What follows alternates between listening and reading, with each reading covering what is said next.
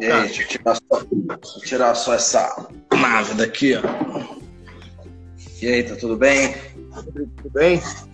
Então, muito obrigado Beleza. por convite para participar com a gente. A gente já teve outros adestradores por aqui também. Tivemos o André Poloni, o, o Grande Camacho, tivemos também o Rudinho. Então, tivemos vários outros treinadores aqui. E hoje eu resolvi te convidar porque você é um cara que eu estudei para você e achei muito interessante a metodologia. Então, hoje a gente vai conversar um pouco sobre o teu trabalho, sobre o teu método. Então, pode ficar à vontade aí para se apresentar para a galera. Ah, beleza, Wilson. Eu agradeço aí a oportunidade, assim como você tem feito aí com grandes profissionais aí. Só com esses nomes que você citou, já me faz sentir honrado estar aqui presente com vocês, né? Já conheço o Wilson pessoalmente também, sei que é um grande profissional, entende de adestramento. Então isso para mim também já é uma honra de estar junto com vocês aqui, tá? Para quem não me conhece, é, me apresentar totalmente, né? Meu nome é Rodrigo Marques, eu sou proprietário da Equilíbrio dos Reforços, que é uma escola somente de formação e atualização de adestradores de cães. Eu não sou mais um adestrador de cães de residência por não dar tempo. Eu pego um caso ou outro apenas para produzir material para os alunos. E a minha rotina e a, a minha vida profissional ela é voltada 100% a formar e atualizar adestradores de cães, né?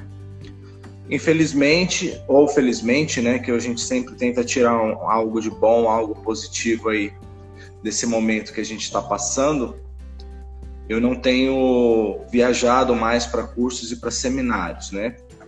Eu tenho a honra de dizer eu sempre peço desculpas pela pouca modéstia, mas eu acho que a gente tem que se orgulhar daquilo que a gente faz, principalmente se a gente faz algo de bom, né?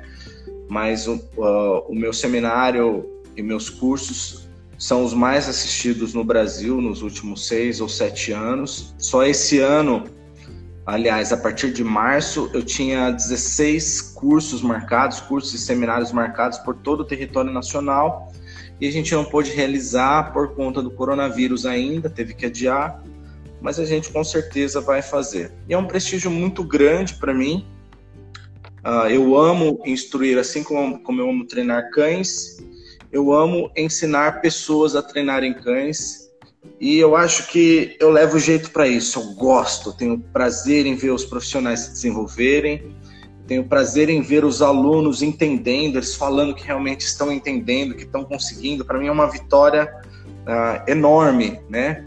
E graças a Deus eu tenho muitos amigos também. Todos os meus amigos, vamos dizer que 95% das pessoas que eu tenho contato aí de amizade e tal se tornaram são os adestradores de cães, né? Então eu tenho muitos amigos no meio também e graças a Deus eu tenho muitas pessoas que recomendam o meu trabalho, então sempre com a gente também.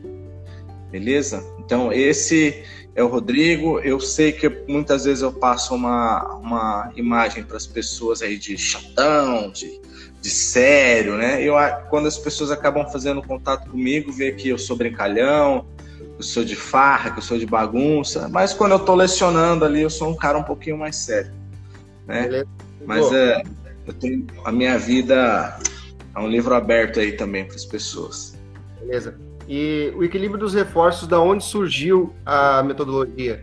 Quando que você uh, começou a produzir esse conteúdo organizado? Bom, na verdade, é... a minha escola, ela se chamava, até hoje eu coloquei uma camiseta para treinar um cão aqui, que ela tá equilíbrio nos, dos reforços na frente e show com patas atrás. O nome da minha escola era Show com Patas, porque eu fazia muito showzinho de adestramento de cães. Eu tinha a minha forma de treinar cães, né, o meu jeito de treinar. Eu sempre fui muito organizado, sempre fui muito jeca também. Eu ficava no meu canto treinando, eu não tinha muito contato com muitos adestradores a não ser com os meus instrutores na época. Eu ia muito no clube do Pastor Alemão, que era uh, onde o pessoal treinava chutes aqui antigamente, né? E eu via esses treinadores de destaque, só, esse era, era o povo que eu vivia, né? Mas de destaque do esporte. E eu tive a honra também de treinar uh, com o Luiz Gabriel, que ele treinava muito show dog também, treinava esporte. O Luiz Gabriel era um adestrador versátil, né? E a ele que eu, naquela época, que eu mais foi a pessoa com quem eu mais aprendi, que mais eu desenvolvi, né? E o Gabriel, na época, por vezes, além de outros problemas aí que existiam muito no meio, né, de desportista tal, né, tinha uma... Gabriel, infelizmente, ele é falecido, mas é, tinha uma, uma, umas peculiaridades ali na, no tratado com ele, na, fina, na finesse ali com ele, né? E o Gabriel, ele tinha uma peculiaridade que ele era meio contrário ao que a grande maioria das pessoas faziam. O adestramento na época que eu comecei a treinar, eu tô com 37 anos, né? Eu comecei a treinar cães com 15 anos, né? Já mexia com cães aos 14 anos de idade, com 15 anos eu comecei a fazer o meu primeiro curso. Nessa época era proibida a utilização de comida, né? Quem utilizava comida era fraco, não sabia, é, era, como é que se diz? Suborno, né? Era subornar, subornar os cães, né? Então não era muito bem recebido, né, Wilson? Você sabe disso, né? Então, o Gabriel foi a primeira experiência que eu tive de ver treinar fazendo um adestramento equilibrado. Né? O Gabriel, mesmo passo que ele era, só que ele fazia assim, ele era mão pesada, né? ele era um adestrador que treinava duro, só que ele recuperava muito esses cães com reforçamento positivo.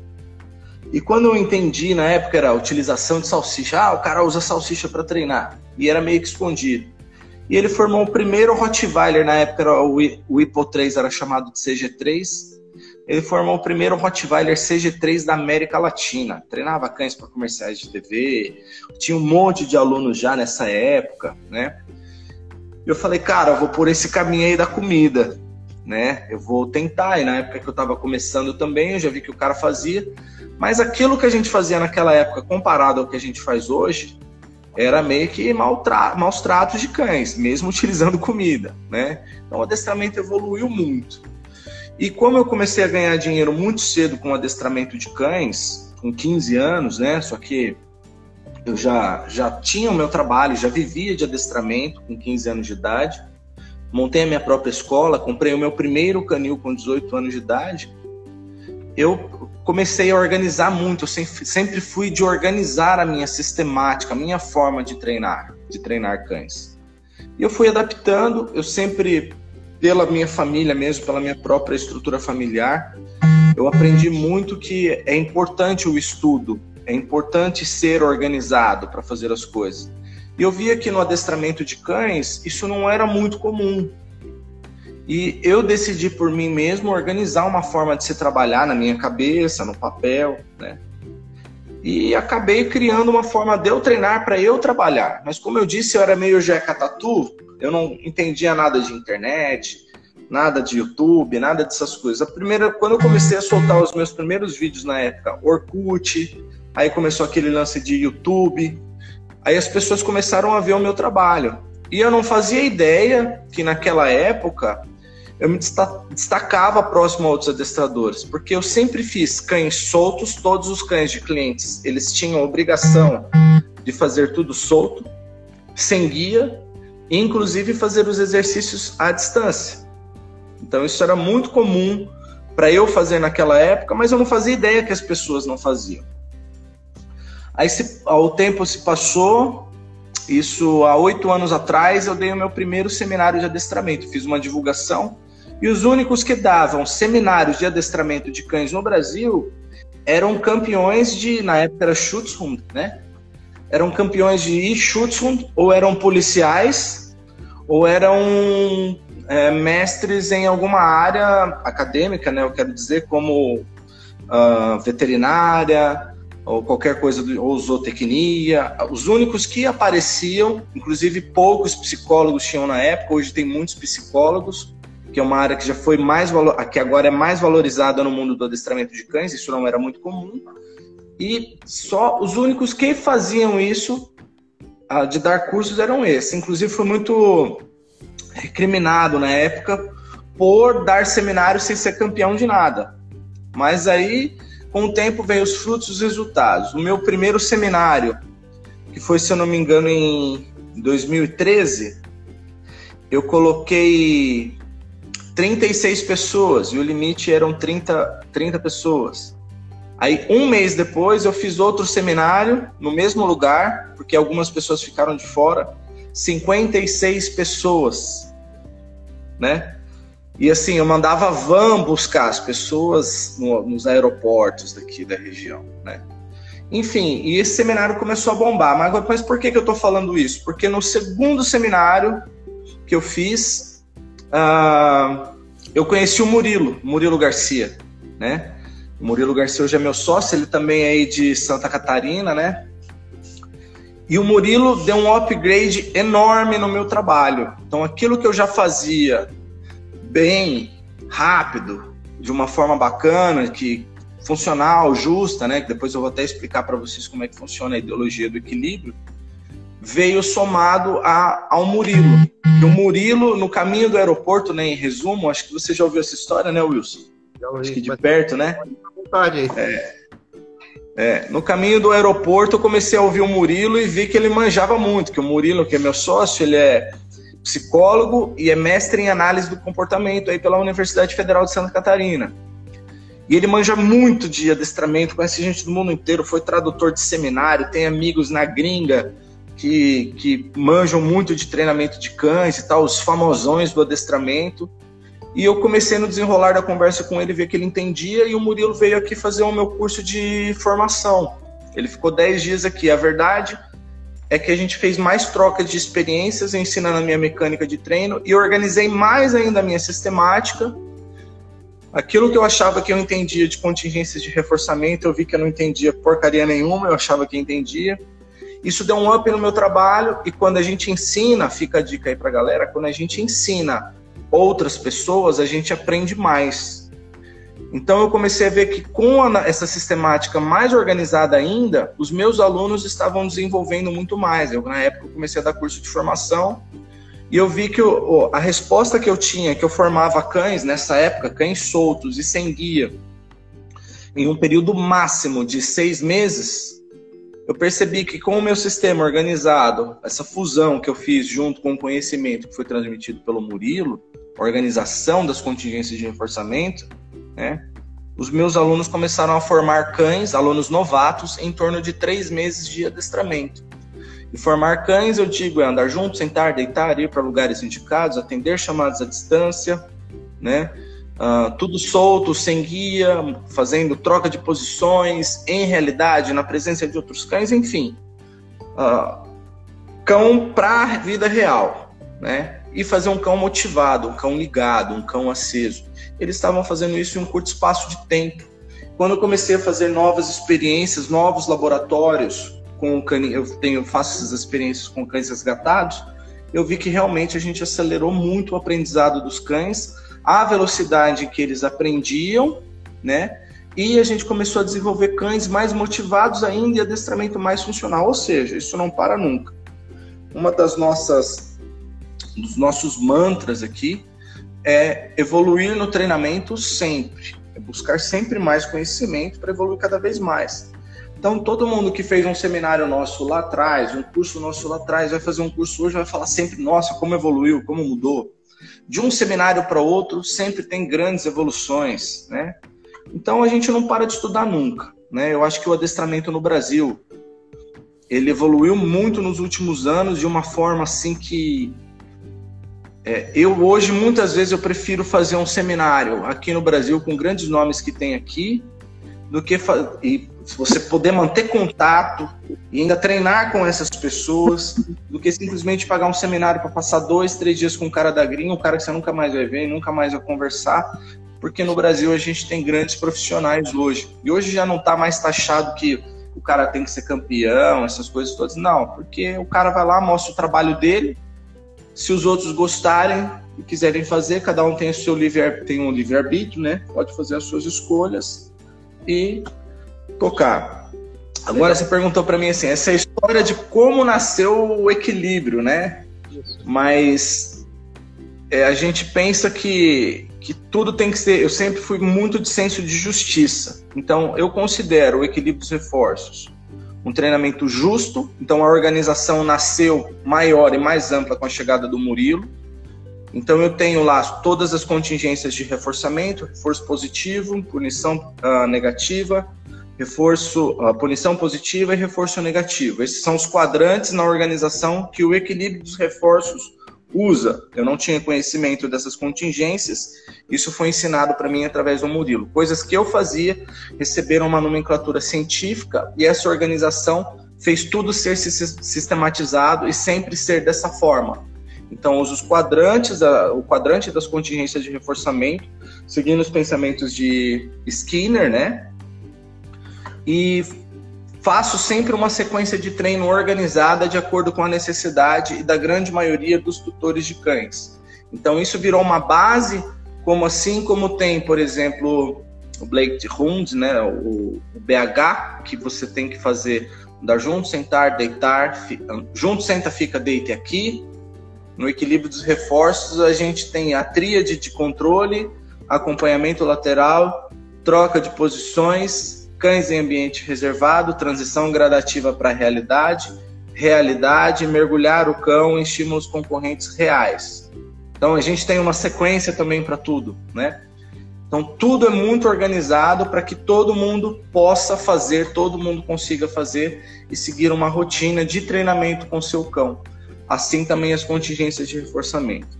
A gente teve já muito forte no Brasil, isso já não é mais tão forte, graças a Deus o lance dos treinadores uh, positivistas radicais, né? Que mais gastavam tempo condenando o que os outros colegas estavam fazendo. Mas isso também trouxe benefícios para o Brasil. Eu estudei muito com os positivistas para conseguir fazer o treino que a gente chama de primeira fase, treino de aprendizado. Então a gente ensina tudo mesmo para os cães, somente com reforçamento positivo e com punição negativa, que seria o treino dos positivistas, a nomenclatura está errada, mas somente ensino por reforçamento positivo e os comportamentos que eu quero e puno negativamente os comportamentos que eu não quero para ele entender que esse é o comportamento que eu não quero. Então, para se ter entendimento, aprendizado, eu tenho reforço positivo e punição negativa. E para se ter um equilíbrio para situações reais, já que a gente precisa lidar com estímulos concorrentes, eu tenho as ferramentas aversivas para punir comportamentos indesejados já aprendidos e claros para o cão e reforçar e gerar motivação, mesmo negativamente, com super reforço depois, né? A gente chama de super pagamento. Eu tenho reforço negativo para acelerar comportamentos importantes, comportamentos que eu preciso de velocidade ou melhoras desse comportamento e superpagamentos também. Então, tudo é organizado dentro da nossa sistemática. Rodrigo, Isso pra... a gente fez também. Pode falar. Para a galera que não que não está manjando tanto sobre, sobre os termos técnicos, uh, uhum. o que uhum. seria a punição uh, negativa que você que você citou? Tem uma galera que não conhece. A punição muito. negativa? É uma punição utilizada Sim. por quem usa uh, porque positivistas, vamos dizer assim, né? Pelos tá. Tá, beleza. Eu vou explicar aqui. Primeiramente, né, o reforço positivo, ele é a adição de um estímulo reforçador, de um gratificante. Ele se dá, na verdade, o reforço positivo se dá pela adição de um reforçador. Então, por exemplo, comida. A comida é um reforçador. Nós aqui da nossa escola chamamos de gratificante. Então a comida é um gratificante. Quando há adição, é positivo. Quando há subtração, é negativo. Então, quando eu subtraio a comida do cão porque ele adotou um comportamento que eu não quero, eu quero diminuir a frequência desse comportamento. Diminuir a frequência do comportamento a gente chama de punição. Então, como eu diminuo a frequência desse comportamento? Subtraindo a comida, o gratificante, o reforçador. Então, sempre que eu subtraio é negativo.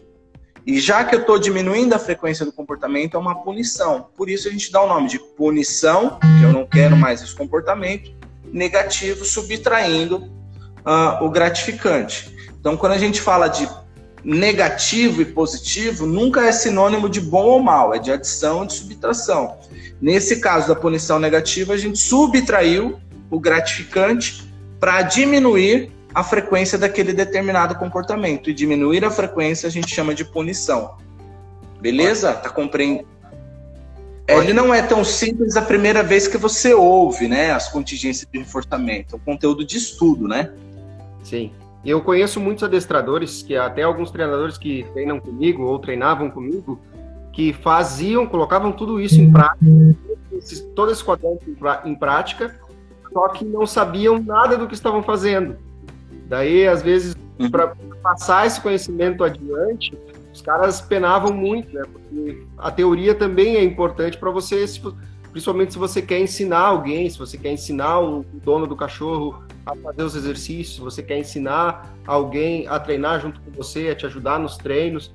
Então, eu achei muito interessante a, a participação do Murilo também no seu seminário para explicar essas, essas questões. Você também fala sobre isso, mas achei muito interessante também o Murilo porque vocês focam bastante na, na, parte um pouco mais teórica, um pouco mais, mais chata, que é um conteúdo de estudo sem cachorro, vamos dizer assim, que você não, não precisa ter uhum. ali cachorro, é um conteúdo que você pode estudar ele de outras formas também, né? Até com analogias humanas, né? Os, os, os quadrantes. Então, isso eu acho bastante interessante. Rodrigo, eu quero que, eh, eu queria que você falasse um pouco sobre, sobre o seminário que eu fiz no ano passado. Eu fiz ano passado o seminário PEC, e uma das coisas interessantes que eu. Ah, o PEC, né? Uhum.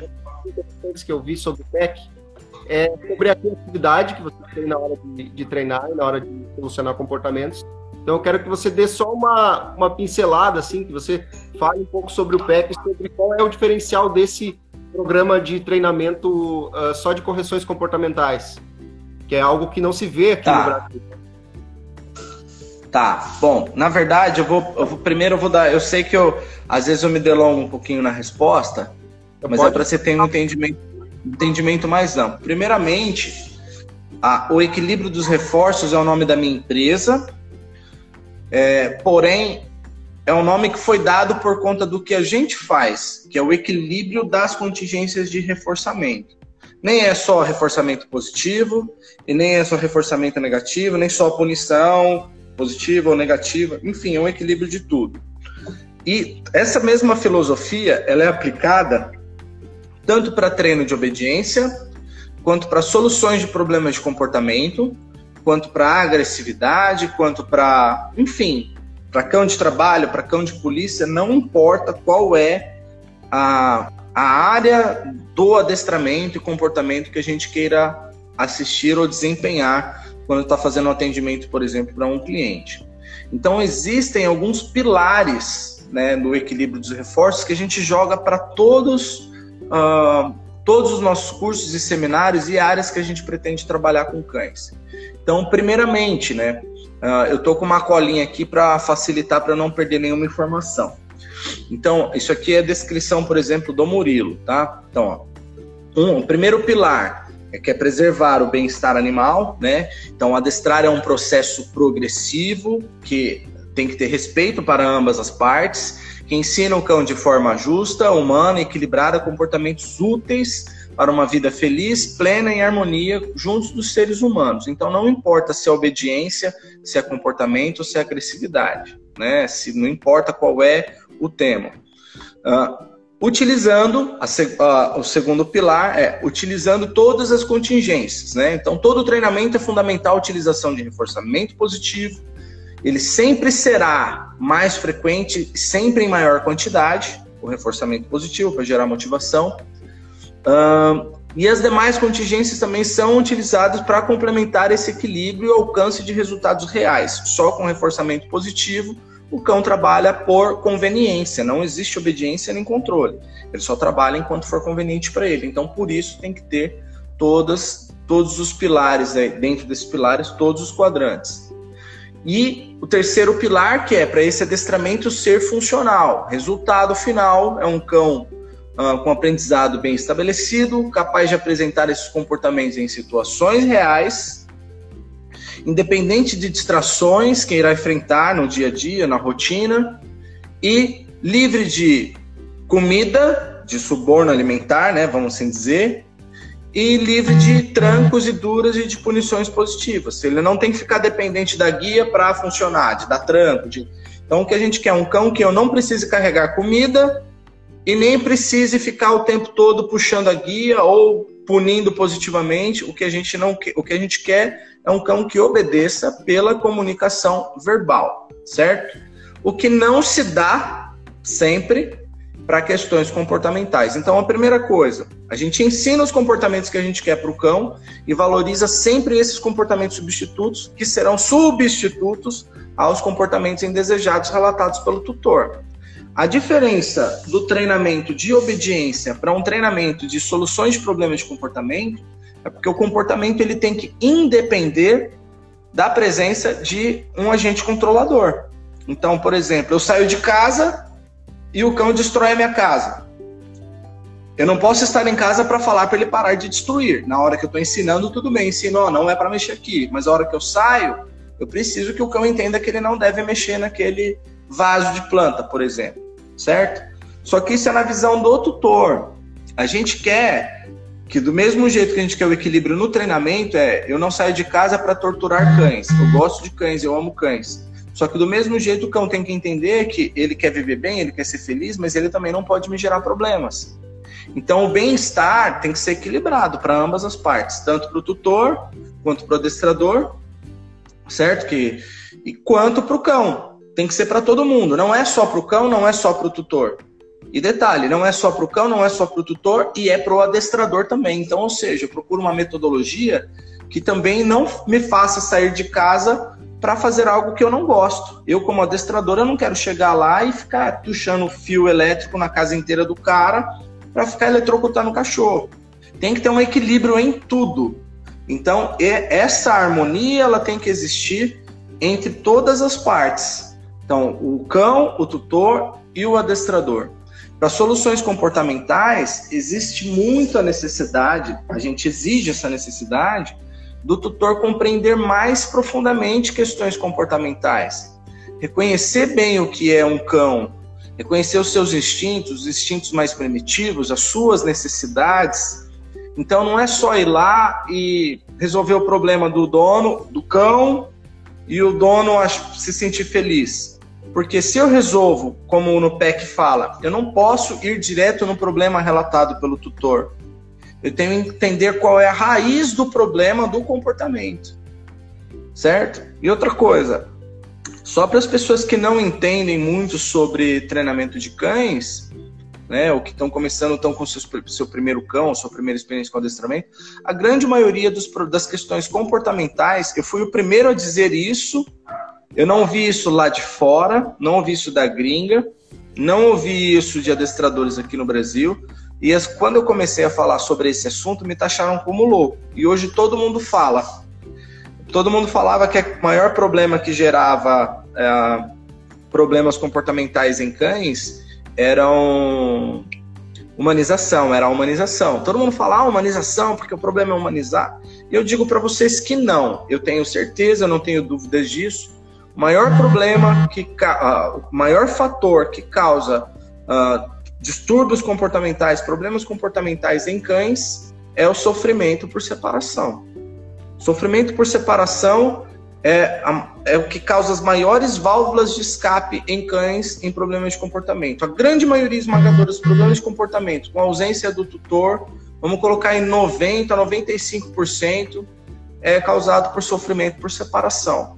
E o que a gente ensina no PEC é ensinar principalmente o tutor a equilibrar o seu vínculo com o cão, a dar atividades para o seu cachorro com a sua ausência, compreender os comportamentos que podem ser substitutos aos comportamentos relatados pelo tutor, ao invés de punir, e criar assim uma, um ambiente mais agradável para todo mundo. Né? E realmente, eu nunca vi um seminário tão amplo, tão completo, sobre questões comportamentais. Esse seminário eu montei todinho também com a ajuda do Murilo. A gente organizou, fez uma sistemática e hoje existe uma, uma organização para questões comportamentais também. Então, aquela aquilo que eu organizei para obediência, eu falei, eu tenho que fazer uma organização para que todo mundo entenda as questões comportamentais. E foi isso que a gente fez. A gente tem no PEC o que a gente chama de os 10 passos do PEC. Então, se a gente seguir esses 10 passos, a gente resolve o problema de comportamento de, da, maioria esmagadora dos cães, eu não vou falar que resolve, porque senão fica uma promessa de milagre, porque a gente precisa do tutor entender, a gente precisa de colaboração, a gente precisa do cão também uh, colaborar, então a gente faz de tudo para fazer com que o cão entenda esse processo, a gente precisa de tempo para isso também. Então tem envolvimento, tem que ter um equilíbrio também em todas as partes. Rodrigo, em resumo, o PEC é isso. Uma, uma dúvida ali que você falou sobre a humanização e sobre que a humanização não é a raiz da, da maioria dos problemas comportamentais nos cães. Que a raiz dos problemas é o sofrimento Sim. de separação. Eu quero que você dê exemplos dessas válvulas de escape causadas pelo sofrimento de separação e por que que o cachorro desenvolve esse sofrimento de separação. Tá. O sofrimento por separação, ele é causado, ele tem como raiz principal a quebra repentina do vínculo que anteriormente foi excessivo. Eu vou dar um exemplo para vocês agora, aqui, para vocês entenderem o adestrador ele vai ter muito trabalho aí quando acabar essa, esse nosso período de quarentena aí. Você que é adestrador, você já sabe disso. Mas os outros que estão assistindo não são adestradores. Não. Pra gente, talvez seja uma coisa assim, pô, vou ter muito trabalho. Só que não é todo mundo que vai ter condição de pagar, certo? A gente vai ter problema de cão destruindo, cavando, latindo, porque o dono vai voltar a trabalhar. Acostumou com um vínculo excessivo, mudou a rotina ah, acabou a pandemia, pum, quebra repentina do vínculo excessivo, o cão fica perdido, o que, que eu vou fazer agora? Cadê meu dono? Ué, o que, que eu vou fazer agora? Antes eu passeava, antes eu brincava, antes eu corria, antes ele me dava carinho, antes ele me dava afeto o tempo todo, e agora não tem mais nada disso. De repente, pum, quebrou o vínculo excessivo. Então o cão vai criar alguma coisa para fazer. O que as pessoas não entendem, na verdade, isso para mim é muito óbvio e é lógico, é que quando um cão, por exemplo, destrói uh, um sofá, por exemplo, destrói um sofá, ele não está. O cão ele é imediatista, ele não está destruindo para provocar o dono ou qualquer coisa. Meu, ele está se divertindo. Não tem outra coisa para fazer. Pensem numa coisa: se for o chinelo, se for o controle remoto, se for a vassoura, se for o tapete, se for o sofá, tudo que tem na casa pertence a quem? Aos donos. Se fosse um Kong, se fosse um, sei lá, uma pet ball, se fosse não sei o que, pertence ao cão. Ele destruiria, mas, mas pertence a ele. Só que o cão não tem essa, o que é meu e o que é dele. O PEC ensina isso, ó, isso é seu, isso é do, isso é do dono. Então isso não pode mexer.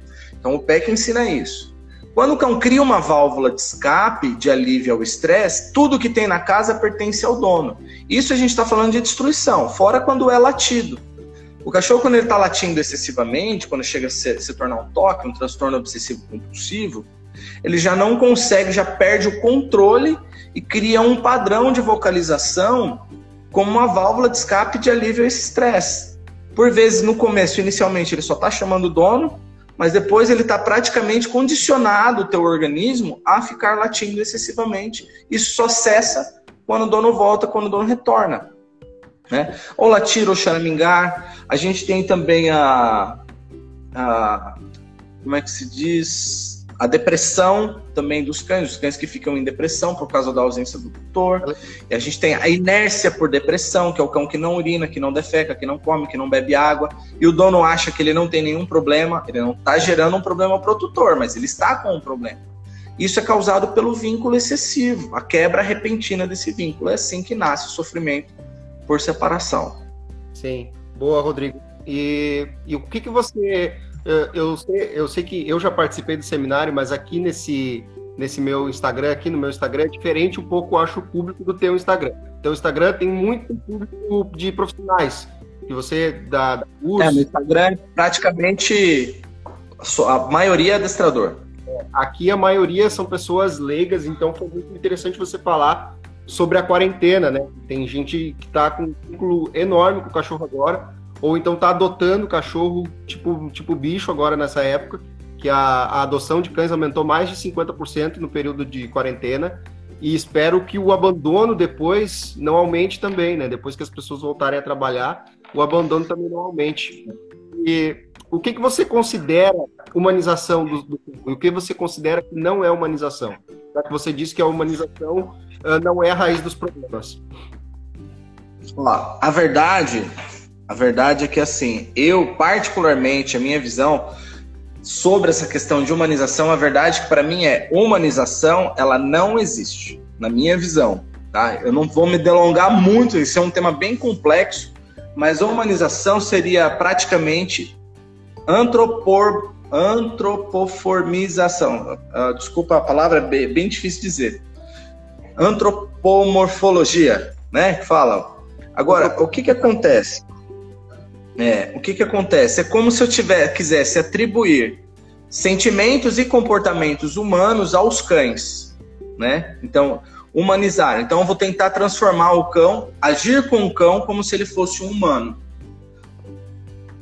O que que acontece? Eu tenho uma linha de pensamento skinneriana. Eu penso que se um comportamento existe, ou ele foi reforçado. Ponto. Eu penso que um comportamento que existe, que não, aliás, que deixa de existir, ou ele foi substituído por um comportamento, certo? Ou ele foi punido. Então, todos, a minha linha de pensamento é assim: todos os comportamentos existem ou deixam de existir por conta das contingências de reforçamento. Então, qual é o problema? Como que eu reforço um problema de comportamento no cão, por exemplo? Vamos só supor, uh, colocando o cão em um carrinho. Qual o problema que eu gero para o cão colocando ele num carrinho de bebê? Tudo tem que ter um equilíbrio, certo? Mas colocando um cão num carrinho de bebê, qual, qual contingência de reforçamento está acontecendo com um determinado problema de comportamento que é gerado. Então a pessoa fala, não, mas, é, mas aí o cachorro ele está sendo tratado como se fosse uma criança. Tá, tudo bem, mas qual é o problema de comportamento que é gerado por colocar o cão num carrinho de bebê? E carrinho de bebê é só um nome que é dado para uma caixa de contenção sobre rodas. Ponto. Então é para o cachorro estar ali, dentro de uma caixa, observando o mundo, ou porque ele não pode ter contato com outro cão, porque ele está em período de imunização, certo? Porque é um filhote, ou porque ele é um cachorro que talvez tenha problemas de comportamento, ou de urinar e defecar, ou de agressão e etc. Ele está tendo a possibilidade de ficar na, na gaiola de contenção e observar o mundo e se adaptar a ele se principalmente com o auxílio de um profissional, se a pessoa souber reforçar bons comportamentos. E a mesma coisa acontece com todos os outros comportamentos que são considerados humanização. Qual o problema do cachorro estar no colo? Não tem nenhum problema o cachorro ficar no colo. O problema é só ficar no colo e perder a possibilidade de se aproximar ou ter contato devido, adequado, né, um contato social que vai ser reforçado bons comportamentos. A mesma coisa, o cachorro tem que ficar lá na gaiola para o resto da vida ou ele tem que realmente fazer uma boa socialização? Então, é aquilo. O problema não é gerar uh, maus comportamentos através da humanização. Festinha de aniversário para cachorro. Nossa, é um absurdo. Festa de aniversário para cachorro. Para mim é a coisa mais legal do mundo, porque eu tenho possibilidade de socializar o meu cão, desde que eu tenha cães educados e comportados, eu faço uma aproximação sistemática com um novo integrante, eu tenho a possibilidade de ter uma reunião de cães, de pessoas que gostam de cães, fazer amizade com essas pessoas, controlar cães perante essas situações e daí por, por diante. E convenhamos, a festa de aniversário realmente foi feita por causa do cachorro? Ele entende que é aniversário dele? Então a gente não está humanizando nada. Aquilo ali é uma reunião feita para os humanos. Pintar unhas dos cachorros. Né? Vamos pintar as unhas dos cachorros. Não, porque pô, aí já é demais. Qual é o problema de pintar as unhas do cachorro? O cão gosta que pega na pata? Ele gosta de um produto químico na pata dele? Ele gosta daquele cheiro? Então esse é um problema. Mas tudo bem, isso não pode. Mas pode passar perfume no cachorro. Um cheiro que o cachorro odeia, passar perfume no cachorro. Agora, tem que ter um equilíbrio. Tudo bem para o cachorro passar perfume, ele vai lá ficar um pouquinho incomodado, mas não vai ficar estressado.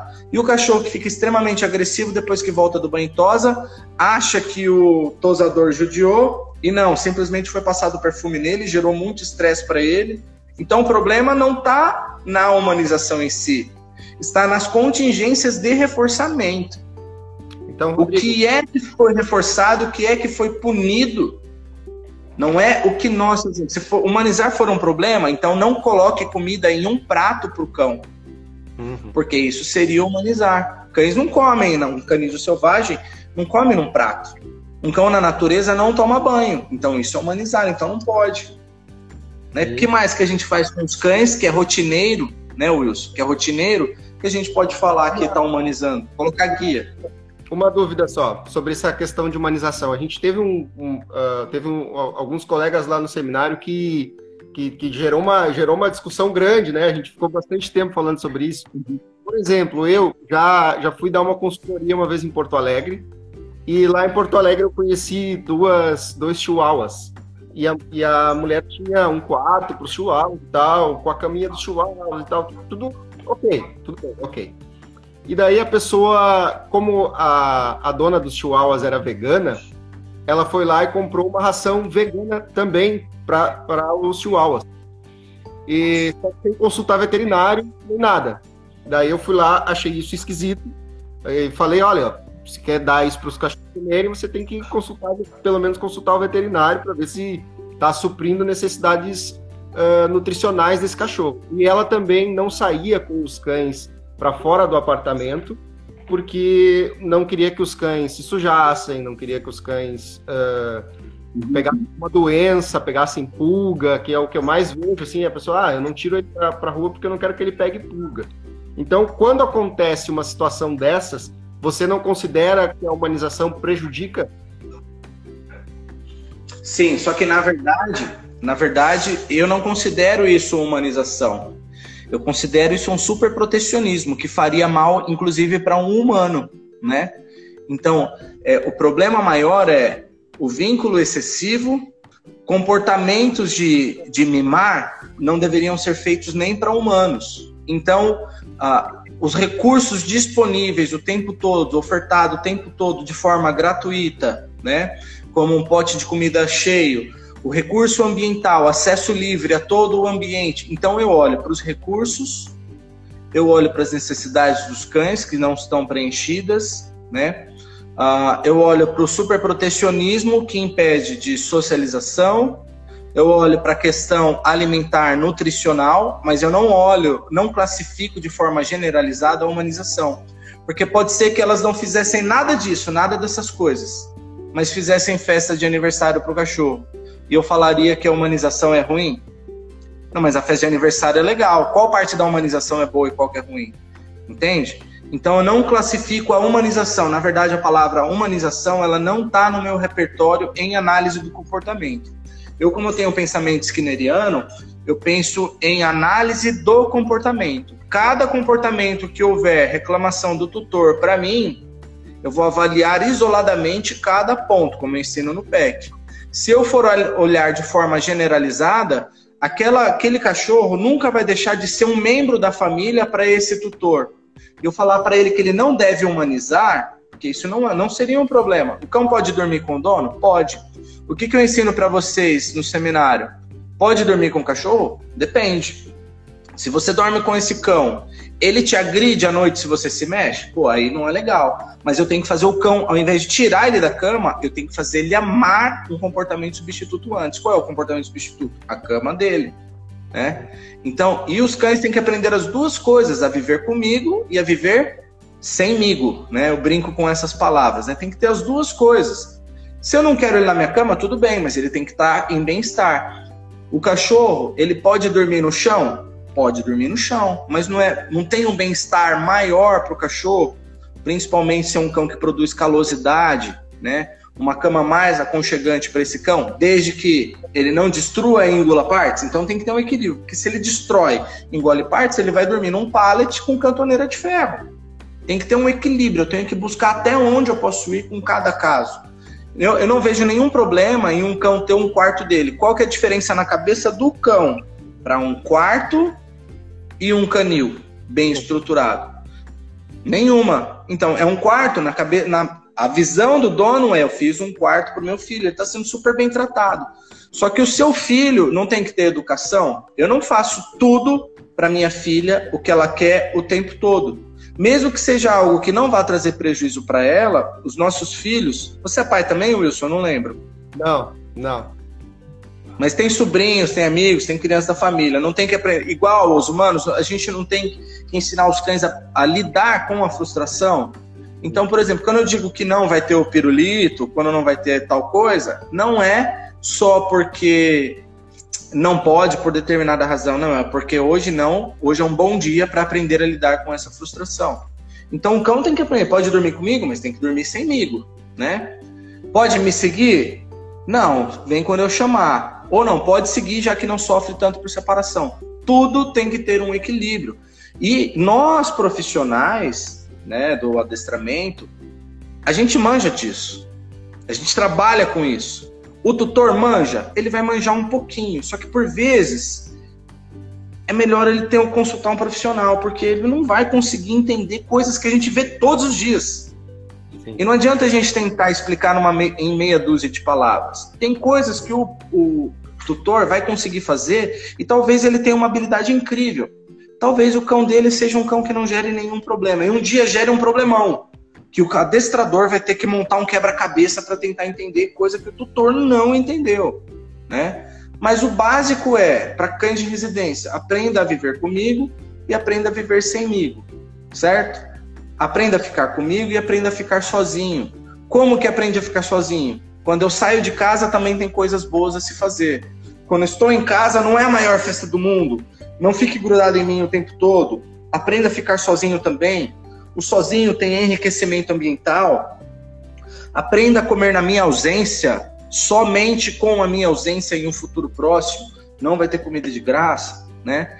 Isso é uma coisa que eu coloquei, uh, eu montei um treinamento que a gente montou um treinamento, a nossa escola criou essa sistemática de treino, né? Que é um, não sei se você se lembra do seminário, mas é um dos treinos mais importantes que eu falo que é mais importante para o adestrador aprender do que aprender obediência, que é criar satisfação pela separação, né? Então eu tenho que fazer com que o cão goste de estar longe de mim também. E aí entra o papel fundamental do enriquecimento ambiental. Eu tenho hoje uma nomenclatura para alguns tipos de enriquecimento ambiental, e o que eu mais gosto é de enriquecimento ambiental mais ativo, né? Então, eu dou uma atividade, o que eu chamo agora o enriquecimento ambiental, mas para determinados tipos é atividade lúdica alimentar. É uma atividade física enquanto o dono está fora para o cão conseguir comer. Então ele tem que procurar algo como o dono hoje acha fácil uma pet ball, né? Um Kong pendurado congelado, que ele vai ter que ficar caçando lá. Então ele gasta energia física, gasta energia mental e se alimenta. Quando? Quando o dono sai de casa. Então o dono já tem que começar a introduzir isso na sua rotina, já tem que fazer isso. Uma das coisas que eu prego, acho que vocês se lembram também no PEC, né? É que o adestrador, ele que é o detentor do conhecimento técnico, né, do negócio.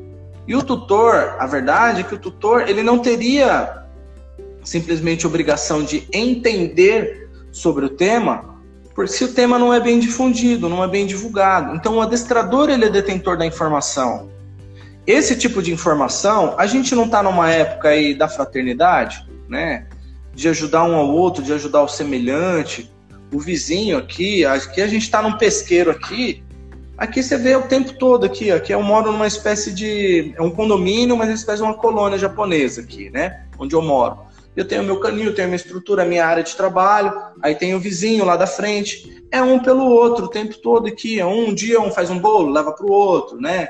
A um precisa no riacho, vai num carro só. Enfim, essas coisas todas. Agora a gente tem que fazer isso pelos cães. Porque vai ter abandono de gente que, ah, tô em casa, tô à toa, tô sem nada fazer, vou ter um cachorro.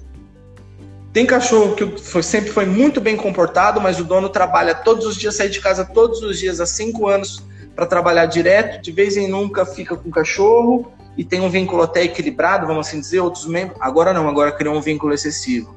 Como é que vai ser para esse cão? Existem casos de cães que desenvolvem sofrimento por separação assim, absurdo, todo cão sofre por separação, todo.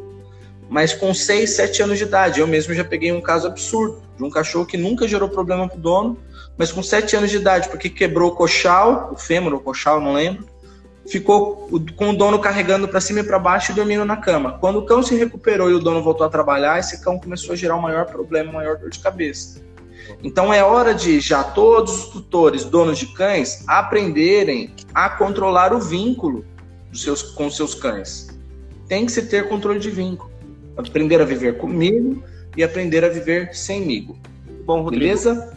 E as pessoas, os adestradores que estão nos, nos vendo agora, é, que vão nos ver depois no YouTube também, porque a live vai estar disponível inteira lá no YouTube. Então eu vou deixar o link aqui depois, o pessoal vai conseguir assistir na íntegra lá no YouTube. Você acha interessante fazer analogias uh, humanas, como ah, o seu filho você faria tal coisa, ou você não faria tal coisa, na hora de se treinar cães, na hora de se educar cães, na hora de se uh, resolver problemas de manejo? Você acha interessante usar analogias humanas? Não, se a gente está falando com adestradores, né, com profissionais, a gente faz analogias pensando no público que a gente está atingindo. Agora, eu, eu particularmente, se eu tô... Tutor, o adestrador com o tutor usar essa analogia, você acha interessante? Olha, eu acho que depende muito do caso, né? É a mesma coisa que a gente falar tutor. Tutor é uma, um, uma ele tutora que possui a tutela, né? Só que essa palavra tutor ela foi criada para humanos, né? E a gente usa com cães. Então tudo com o tempo vai passando para para o cão é um membro da família, o meu filho, né? Então, isso é uma coisa que é muito variável, isso depende do público que você está lidando. Agora, se ele tem a consideração, no pé que a gente fala, o que é esse cão para o tutor, para o seu dono, né? O que é esse cão? Ah, ele é um mascote? Ele é um membro da família? Ele é um filho? Porque eu tenho que avaliar isso até mesmo antes de se treinar o cão, de se mostrar as respostas. Então essa resposta também, ela também existe uma variável. Por isso que eu estou falando que tem que ter um equilíbrio. Se ele já tem um excesso de vínculo grande, imagina que você vai usar esse borrifador no meu cão. Imagina que eu vou assustar, você vai assustar o meu filho com uma latinha, por exemplo, né? Imagina. Então tem que ver com quem que eu estou lidando antes de falar, tá? E assim, eu sou uma pessoa que faz análises muito racionais. Então, se for só para fazer uma analogia, agora eu sou o tipo de cara que pega muito fácil no emocional do tutor também, né? Quando eu faço aquela analogia de você tem os seus amigos, você conversa o dia inteiro com fulano, com ciclano, você tem o WhatsApp, você vai para academia, você assiste TV e tal, não sei o que, fora de casa, você tem um monte de atividades. O seu cachorro tá lá deitado na frente da tua porta te esperando.